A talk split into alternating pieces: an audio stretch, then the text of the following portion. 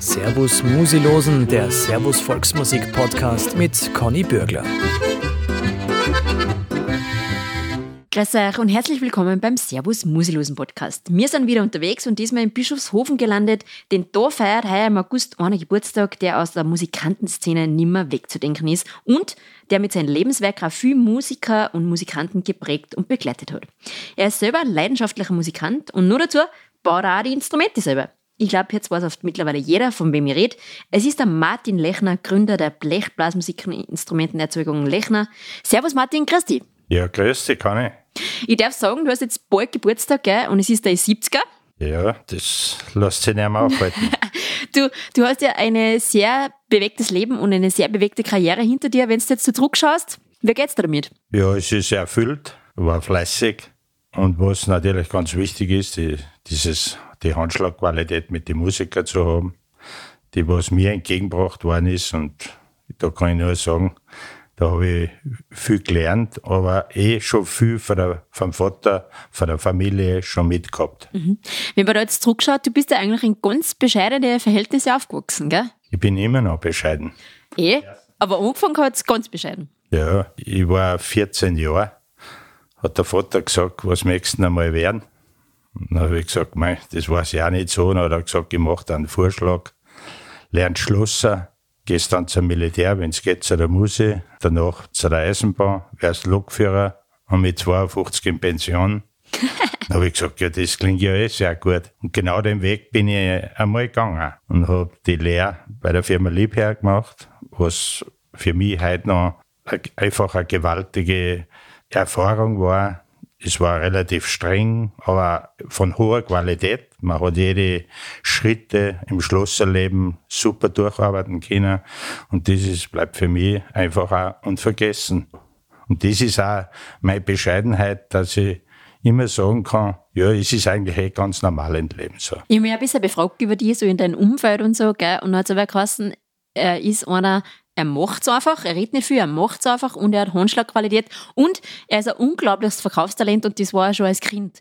Nämlich wie er für den Vater schon Fleisch ausführen äh, gegangen ist, äh, aber zu dir Kunden hin, die am meisten Trinkgeld gegeben haben. Stimmt das? Ich habe ein kleines Fahrrad gehabt und der Vater hat fast alle Woche hat er für irgendeinen Bauern oder einen Metzger oder schlachten müssen. Der hat ein Schlachthaus daheim am Bauernhof eingerichtet gehabt das was nicht einmal die Metzger in Bischofshofen da so gehabt haben. Und dadurch, weil er so eine Leidenschaft gehabt hat mit der Metzgerei, wie mit der Musik, durch das ist er einfach auch wieder begehrt gewesen und in jeder ist ihm gekommen.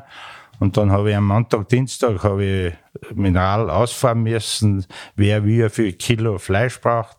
Am Mittwoch oder Donnerstag hat er dann abgestochen und am Donnerstag, Freitag bin ich dann Mineral gefahren, ungefähr so 20, 30 Kilo im Rucksack, hinterm Gepäcksträger drauf und bin schon gefahren, austragen, kassiert, mit Trinkgeld natürlich, weil ich war so ein Burdei und da haben natürlich die Leute gesagt, na, so nett, na, und, und, und, und, und die verlässlich. Und ja, und da habe ich diese Werte eigentlich kennengelernt. Und da hast man, hat man auch gespürt, dass für die Leute, die, die sagen, du, du, du verlässlich bist und so, ja, und, und das bleibt halt dann an. Mhm. Ja. Das habe ich auch ein paar Jahre gemacht und da habe ich so viel Trinkgeld zusammengebracht, dass ich mir eigentlich schon als Jugendlicher schon sehr viel leisten habe können. Und die Arbeit hat dann mein Bruder Dalus nach mir, wie ich in den Lehrgang bin, habe ich das natürlich nicht mehr machen können zeitlich. Und das hat dann mein Bruder Dalus dann wieder weitergeführt. Mhm. Und hat auch noch ein paar Jahre gemacht. Zusammenhelfen wird in der Familie Lechner großgeschrieben. Dazu passt jetzt perfekt der Marsch von der Bauernmusikkapelle Bischofshofen mit vereinten Kräften.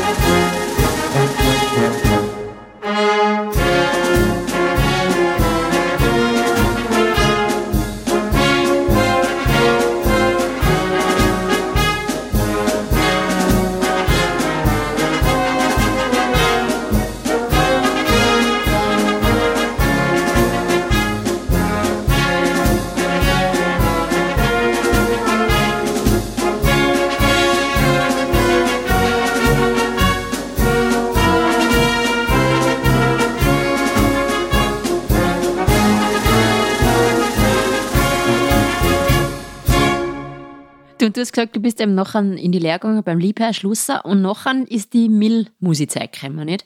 Wenn du dich dahin zurückerinnerst, wie war das so? Ja, also ich kann nur sagen, Militärmusik, also ich prinzipiell fürs Militär, ich bin ein wahrer Verfechter, dass man zum Militär kommt. Ich habe heute noch Freunde, die was nicht unbedingt mit der Musik zu haben, aber die was ich beim Militär kennengelernt habe. Und da lernst Menschen kennen, die, die begleiten dir ein ganzes Leben und da triffst du da und da mal und sprichst wieder für die frühen Erinnerungen und was man alles so drin hat. Natürlich habe ich mit vielen Musikern natürlich heute noch Kontakt die was ich dort kennengelernt habe. Es war in zwei, 70er Jahren. Auf alle Fälle, das Militär ist äh, wichtig, aber das Wichtigste, was war, durch Militär bin ich zum Instrumentenbau gekommen. Äh, mein Zimmerkommandant, der Sepp Schlosser, also der hat Schlosser geheißen, der hat eine Trompeten gehabt, die haben viele andere auch gehabt. Und äh, die ist gemacht worden in Augsburg. Und der hat mich hier und da probieren lassen. Und dann habe ich gesagt, Seppke, verkaufen wir die Trompeten. Und na, hat er gesagt, kommt überhaupt nicht in Frage. Und eines Tages hat der Militärkapellmeister, der Hertel, gesagt, er braucht einen Hornisten. Und jetzt hat sich keiner gemeldet. Und auf einmal schaut er in Schlosser, Sepp an, und sagt, Herr Schlosser, wollen Sie nicht aufs Horn umsteigen? Hat der Schlosser gesagt, ah, Herr Kapellmeister, da brauche ich Bedenkzeit. Aber nach zwei, drei Tagen hat er gesagt, ja, er steigt aufs Horn um. Und dann hat er mir die Trompeten verkauft und die war eigentlich, ja, das ist jetzt schwarz am Beschreiben, weil das ist eine der wichtigsten Sachen in meinem Leben gewesen. Auf alle Fälle, die Trompeten hat natürlich in der ersten Nacht schon bei mir geschlafen. Das war jetzt wie oft ein Quer oder irgendwas. Auf alle Fälle, das war für mich ein Erlebnis, was prägend war. Vor allem, ich hätte nie gedacht, dass ich an diese Trompeten komme. Und irgendwie das Glück hat's da. Aber es war eine kleine Reparatur zu machen an der Trompeten. Und in Bischofshofen hat es eine Reparaturwerkstatt gehabt, die Firma Moser geheißen. Ich habe den Chef äh, gut kennt und bin zu ihm hingegangen, um diese Reparatur auszuführen lassen. Und dann habe ich gesagt, Arthur, da beim Ventil hat's eine Kleinigkeit und so. Ah, da hat gesagt, ich mach dir das gleich. Du, du da im Geschäft da die Trompeten ein bisschen ausprobieren und dann äh, dabei mache ich da das. Jetzt probiere ich da ein bisschen bei den Trompeten um und um. Und nach einer Viertelstunde, 20 Minuten habe ich mir gedacht, hart die Gucke, die, die, die, die sind ja weit weg von meiner, was ich, was ich habe. Und dann gehe ich zu ihm in die Werkstatt rein und sage, Arthur, die Trompeten schauen wunderschön aus. Aber da geht nicht eine annähernd wie meine. Dann sagt er, halt das so nebeneinander, sagt er, geht, die gingen alle gleich. Nein, ich sag, Gatter, wir, bei meiner, wenn ich da reinblas und je stärker ich reinblas, geht der Ton auseinander und bei deine geht er zusammen und wird scharf. Und, und was noch ist, wenn ich eine, eine blas, ich finde bei der, bei meiner Trompeten ein super Zentrum, dass ich genau drauf sitze am Ton. Und bei deinen ist es ist so wie ein Kaugummi. Äh, also man findet das Zentrum nicht. Aber er hat das eigentlich nicht verstanden und sagt an den Tag, ich weiß, dass du auf die Eisenbahn gewusst, mich jetzt nicht neben der Eisenbahn bei mir ein bisschen reparieren. Und man denkt, naja, das wäre gar nicht so eine dumme Idee. Und bin einmal zu ihm schnuppern gekommen. Und durch das, dass ich ein gelernter Schlosser war, war das für mich eigentlich relativ keine so komplizierte Sache. Er hat mir gezeigt und ich habe das relativ schnell beherrscht. Dann habe ich gar nicht gedacht, dass ich da so Fähigkeiten habe. Aber was mich eigentlich mehr interessiert hat, was ist der Unterschied zwischen den Trompeten? Ja, mit dem Geheimnis hat sich der Martin Lechner fortan beschäftigt. Wir hören dazwischen eine wunderschöne Weiß von der Familie Lechner. Nachtwärts auf der Alm.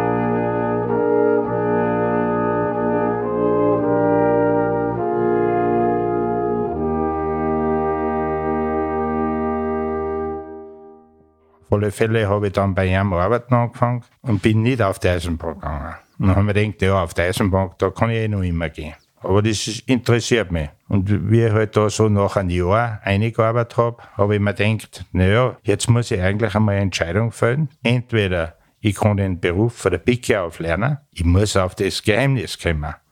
Oder ich gehe auf die Eisenbahn. Dann bin ich eben nach Geretsried ausgefahren zu der Firma Melton. Das war, das ist heute noch ein Begriff im Instrumentenbau. Die machen sehr viele, sehr, sehr gute Serieninstrumente, was auch Profimusiker spielen. Aber äh, das ist ein Betrieb gewesen mit ungefähr 40 Personen.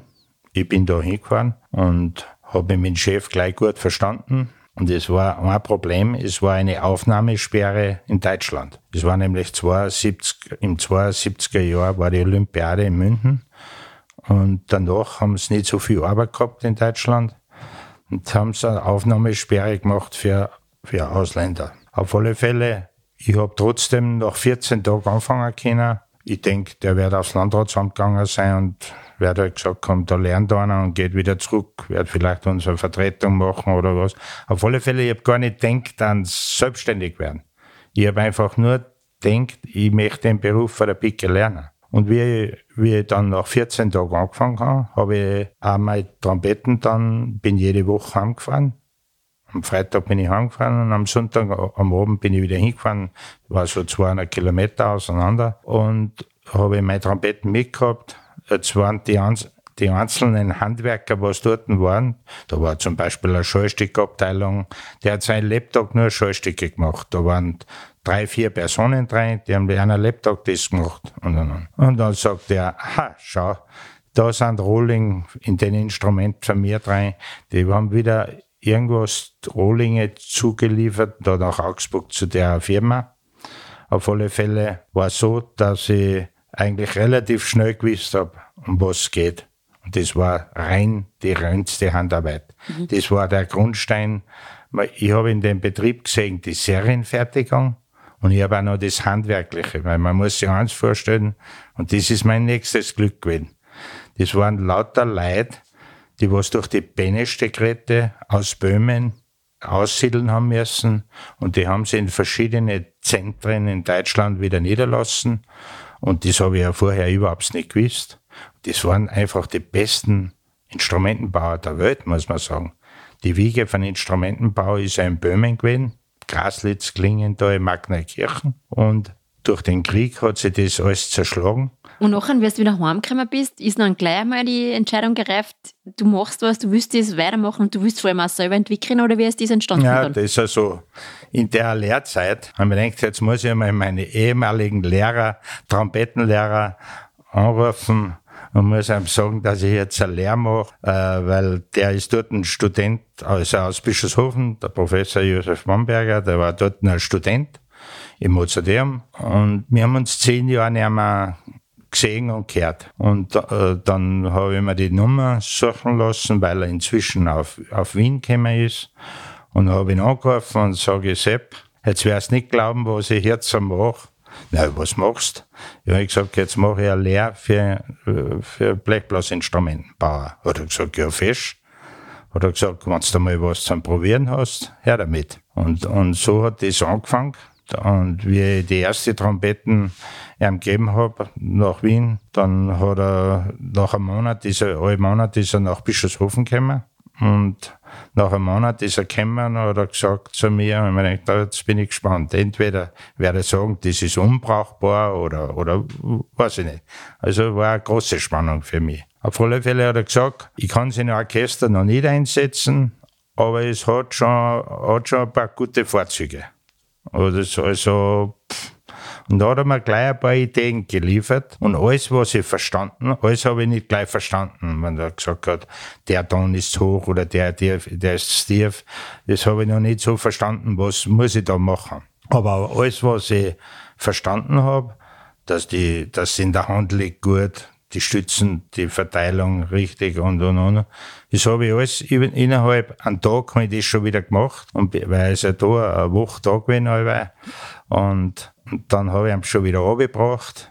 Und ich, ich sage einmal, der hat auch gespielt, dass ich da mit Liebe und, und Fleiß dran gehe.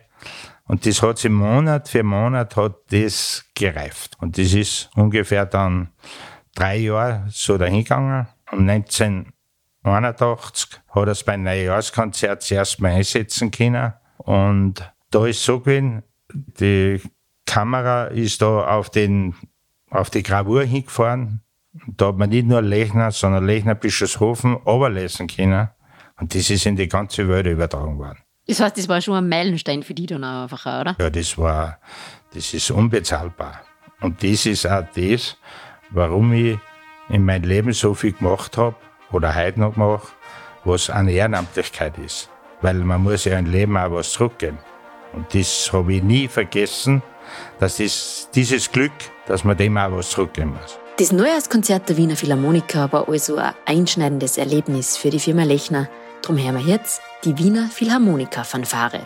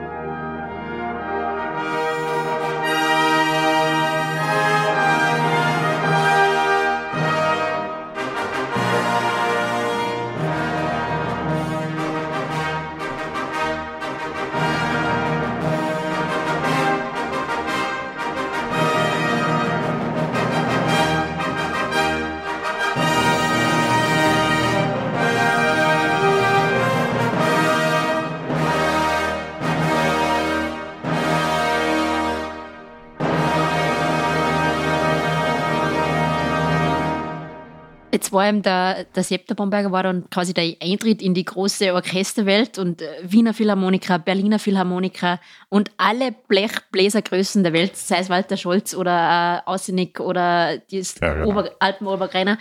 Du warst dann überall einfach auch, oder? Mit deinen Instrumenten. Ja, das ist wie ein Lauffeier gegangen. Man muss sich ja vorstellen, das ist so, da haben sie dann gesagt, hey, da gibt es so einen, und ich war ein Mannbetrieb dort. Und heute gibt's drei Betriebe mit ungefähr 20 Mitarbeitern.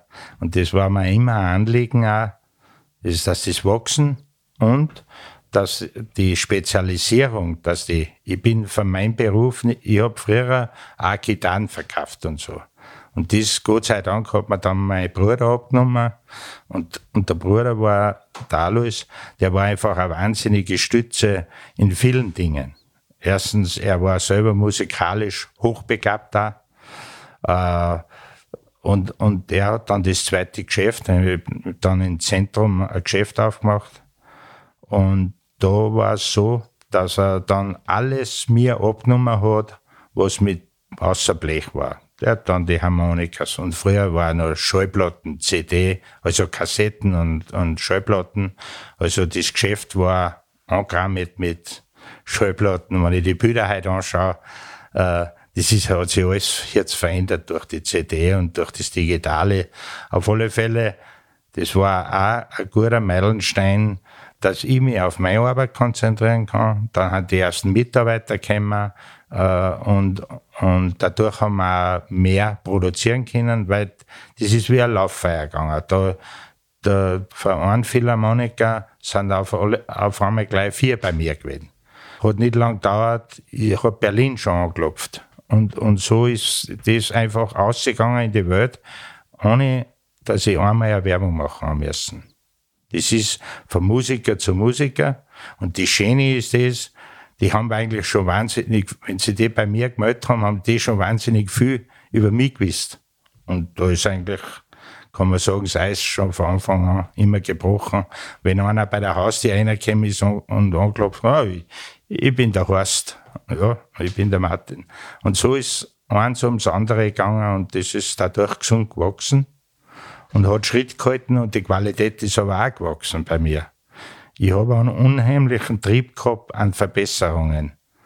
Und das war natürlich für die Musiker, ist, wenn sie was besser in den Händen kriegen, was sie haben, dann ist das, kann man sagen, wie ein gemale Wissen oder so. Und wenn jetzt diese ganzen Stars kommen, ist dann so, dass du wirklich für jeden ein individuelles Instrument baust, also auf den anpasst? Oder hat man dann schon irgendwie so, okay, das wird passen und dann tue ich ein bisschen was? Oder muss man das wirklich auf den Mensch anpassen? Es gibt zwei Sachen. Eins ist einmal, es gibt eine Grundsache, wie ein Instrument gehen muss. Da geht kein Weg vorbei. Das ist relativ einheitlich. Man muss eins rechnen, ich bin, mein Fokus war der Wiener Klangstil. Das ist eine eigene äh, Wissenschaft, über das zu reden. Und auf alle Fälle, es hat einfach, dass ein Ton von, bei einem Instrument rauskommt, der was angenehmer fürs Ohr ist. Es gibt den amerikanischen Sound, es gibt den Berliner Sound, es gibt den Wiener Sound. Und der Wiener Klang ist einfach angenehmer zu hören. Und drum ist, drum ist ja auch so, und die spiegelt sich ja um mich bis zu den Geigen. Und das werde in alle Orchester von Österreich, werde das Gleiche produziert. Also, darum bin ich ja in jedem Orchester in Österreich auch verstrickt. Also, es gibt kein Orchester, wo nicht Lechner drin haben. Und auf alle Fälle gibt es ein paar Orchester, die was da, wo der komplette Satz ist mit Lechner, äh, Trompeten und so. Und das ist natürlich klanglich noch einmal eine bessere Komponente. Und diese Mischung, was gewisse haben, äh, da reibt sie sich hier und da Klang. Aber das ist halt einmal so, auf das kann ich keinen Einfluss nehmen. Aber ich habe sehr viele Orchester, wo das komplett äh, bestückt ist. Und das ist natürlich Nonplusultra, kann man sagen, für den Trompetensound. Jetzt hast du da schon einen großen Erfolg gefeiert, einfach auch weltweit, muss man sagen, mit der Trompeten. Wenn man dann so erfolgreich ist, wie du gesagt hast, du besinnst dich aber wieder zurück auf die Wurzeln, aber wie, wie macht man das? Weißt du, man könnte ja auch sagen, okay, ich hebe jetzt auch, weil ich habe die besten Trompeter und nur mehr mit den Stars und so. Und trotzdem bist du im Behofen geblieben und daheim geblieben. Wie geht sich das aus? Ja, das ist also. Dann hat mich einmal der Karajan eingeladen zu ihm. Der Karajan ist Chef gewesen bei der Berliner Philharmoniker und er ist ja Salzburger gewesen und hat gesagt, den Mann möchte ich kennenlernen, der was da unsere Leute bedient und so. Da bin ich jetzt zweimal, habe ich dann zu den Osterfestspielen nach Salzburg raus müssen, also in 85er und in 86er Jahren. Und da, der ist ja hoch interessiert gewesen, äh, wie wird das hergestellt. Und da hat er mir angeboten, ob ich nicht Interesse hätte, nach Berlin zu kommen. Ich gesagt, Herr Karian, aus Bischofshofen bringt mich keiner weg. Jeder, der was da herkommt und da ein bisschen in die, in die Berg schaut, meine Werkstatt ist so, da habe ich ein Fenster, das was genau aus den Gebirge zuschaut. Denn da sagt ja jeder, es ist ein Wahnsinn, wie schön das bei euch ist. Aber nicht nur das, ich bin einfach heimatverbunden und da kann ich eigentlich meine Stärke ausspülen. Uh, uh, Nichts gegen eine Stadt, aber ich bin kein Stadtmensch. Ich bin eben in, in, in, in einem kleinen Ort aufgewachsen. So klein ist Bischofshofen gar nicht. Aber es ist einfach schön zu leben da und man muss ja halt das Ganze ein bisschen richten und dadurch hat sich überhaupt für mich nie die Diskussion gestellt, dass ich von da weggegangen Die Berg haben eine besondere Magie und sind eine Inspiration für Martin Lechner. Und vielleicht auch für Markus Wohlfahrt mit dem Stück Dance in Twilight.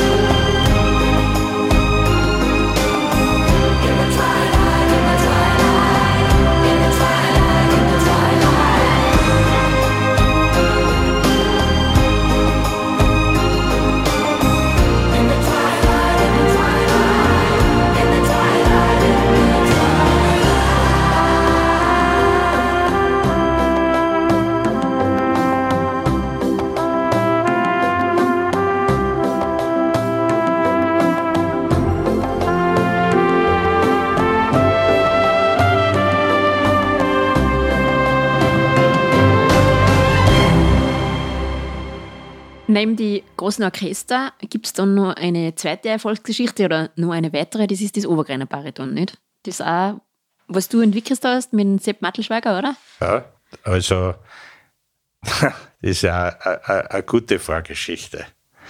Der, der Sepp Mattelschweiger hat dort beim Salzburg Quintett gespielt. Und die haben wir immer in unserer Gegend. Und der ist mir ja, kann man sagen, alle 14 Tage irgendwie einmal über den Weg gelaufen und, und, und, und. Dann hat er eigentlich so, der Sepp ist einer, der ein bisschen überspitzt tritt. Er Hat gesagt, du mit deinen Klassiker und, und, und. und. Und ich gesagt, Sepp, ich sag dir noch eins.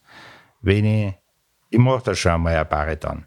Aber wenn ich anfange, dann ziehe ich es auch durch in meinen Stil, das was wert. Und so, und da haben wir uns eigentlich oft drei, vier in der Früh beim, beim Schützenhof haben wir stundenlang oft geredet und, und, und, und, und, bis ich dann irgendwie dann da dran gegangen bin. Dann habe ich gesagt, Sepp, äh, was soll jetzt anders sein wie bei deinem Instrument? Und so. Und da hat er mir einfach gewisse Sachen gesagt, Sound und so. Und er hat ja ein Instrument, er hat ein relativ gutes Instrument gehabt, ein amerikanisches. Und da kann ich nur sagen, die Amerikaner machen natürlich alles nur Serienherstellung. Die, die kennen eine Handarbeit gar nicht. Und das war für mich natürlich äh, relativ nicht so schwer. Auf alle Fälle ein gefundenes Fressen, kann man sagen, dass ich den ein Bariton entwickelt, das was auf ihm zugeschneidert ist. Das ist ja unsere Spezialität gewesen, auf den Menschen ein Instrument zu schneidern. Auf alle Fälle hat das dann, ja, ich würde sagen, so ein halbes Jahr oder ein Jahr. Ich kann's, das kann ich halt nicht mehr, die Länge kann ich nicht mehr sagen, bis ich dann so zwei, drei Typen von Bariton einmal entwickelt hat, was für ihn zum Probieren ist. Und dazwischen hat er mich natürlich alle begleitet, weil er da eh oft umeinander gespielt hat und hat auch gesehen, wie das Instrument entstanden ist. Und da ist einfach auch eine Bindung gekommen, die was man sagen muss, die, wenn das einer sieht, was das Arbeit ist, man muss sich ja vorstellen, also ein Belfram-Bariton hat ungefähr 60 Arbeitsstunden. Und das, dann, dann lebst du da schon anders mit. Du spürst einfach, dass, dass da der, ein Liebe in Detail dahinter steckt, nicht nur einfach irgendeine Nummer oder, oder irgendwas. Auf alle Fälle, ja, das ist, das ist relativ schnell geglückt, dass das Instrument, das hat er dann eingesetzt. Und, wie es der Teufel haben will, zwei Monate drauf ist schon sein, äh, äh, ein guter Freund von ihm, natürlich, äh, sagen wir so ein bisschen ein Widersacher, äh, ein kleiner Konkurrent. Der Wolfi Sorger für die Grazer Spatzen. Aber die zwei haben sich blendend verstanden. Und der Wolfi kommt rein und sagt, gleich kannst du mir nicht ein Instrument machen. Aber ich möchte das nicht so eng haben, ich möchte da ein weiteres haben. Und dann habe ich wieder entwickeln angefangen. Und dann habe ich einen Wolfi eins gekriegt und so ist es. Und die zwei Instrumente gibt's heute noch. Die sind fast gleich. Natürlich, äh, seit ungefähr 15 Jahren macht schon der Martin Junior und hat gewiss einige Verbesserungen, weitere Verbesserungen machen können, weil der Martin ist ja in die Fußstapfen von mir getreten, hat, hat das können, weil es ist nicht so leicht, auf mich auf drauf arbeiten. Weil wenn du heute nur 10% schlechter bist, dann sagen sie gleich, da brauchst du auch nicht mehr hingehen. Das ist im Leben so. Das, aber er hat das geschafft, er hat das weiter verbessern können und das ist heute sein Erfolg. Und wenn er das so weiterdenkt und auch mit den mit dem Fleiß und, und so, dann kann man sagen, hat er bis zu seiner Pension, geht ihm die Arbeit nie aus. Und genau von den zwei Gruppen hören wir jetzt die nächsten Stücke. Von die Grazer Spotzen, die Lechner Trompeten und vom Sepp Mattelschweiger, Burschenfest am Irschenberg.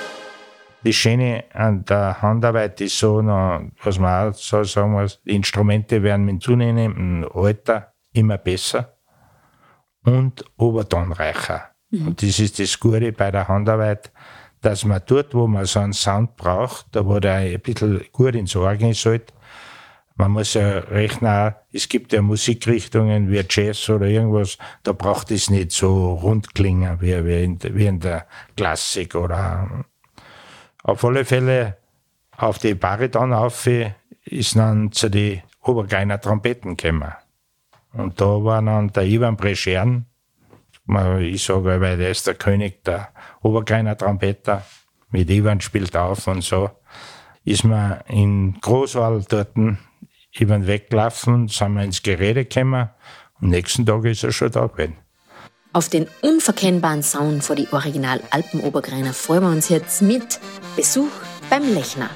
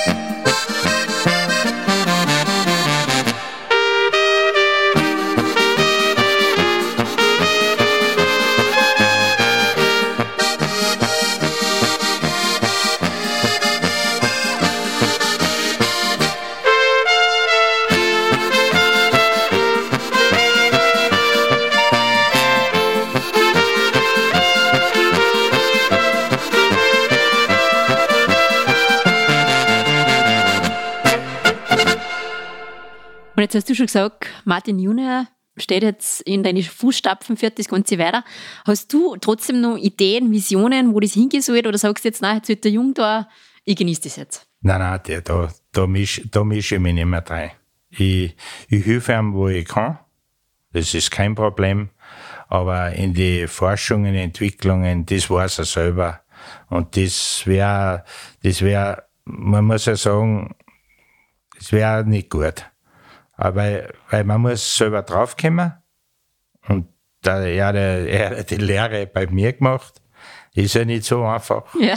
Ich bin ja, ich bin ja zum Mitarbeiter, nicht immer der freundlichste gewesen. Aber wenn ich nicht, wenn ich nur über, überfreundlich bin, dann kommt keine Qualität zustande.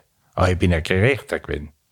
Aber wenn einer einen Scheiß baut hat, da habe ich schon, habe ich schon anders auch sein können. Weil das, die Härte muss man haben.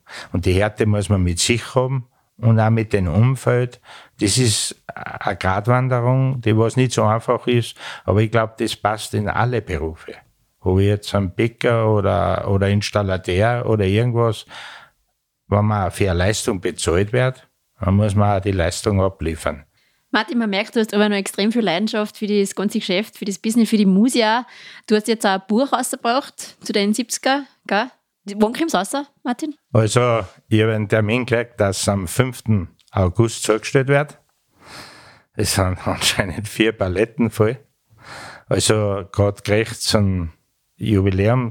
Und das, wenn das Buch sich wer kaufen will, das kann er sich in Geschäft in der Raiffeisenstraße 16 kaufen zum Selbstkostenpreis, weil ich selber, ich will nichts verdienen. Und ich brauche brauch auch nichts verdienen, weil ich habe mein, mein Lebenswerk da niedergeschrieben und so ist. Martin, es gibt sicher viel, viel, viel mehr noch mit dir zu reden, aber ich würde sagen, 400 Seiten Buch, da kann jeder nachlesen. Ich sage auf jeden Fall danke, dass wir heute zu dir kommen haben dürfen und du mir das alles erzählt hast. Das war ein sehr netter Podcast mit dir. Und wir wünschen dir viel Spaß bei deinen noch und alles Gute. Sag mir nicht im Voraus, aber dann eine schöne Feier zum Geburtstag. Ja, danke. Das war's für heute bei unserem Podcast. Wir hören uns bald wieder mit neuer Musik und neuen Gästen. Bis dahin sage ich danke fürs Zuhören beim Servus Musilosen.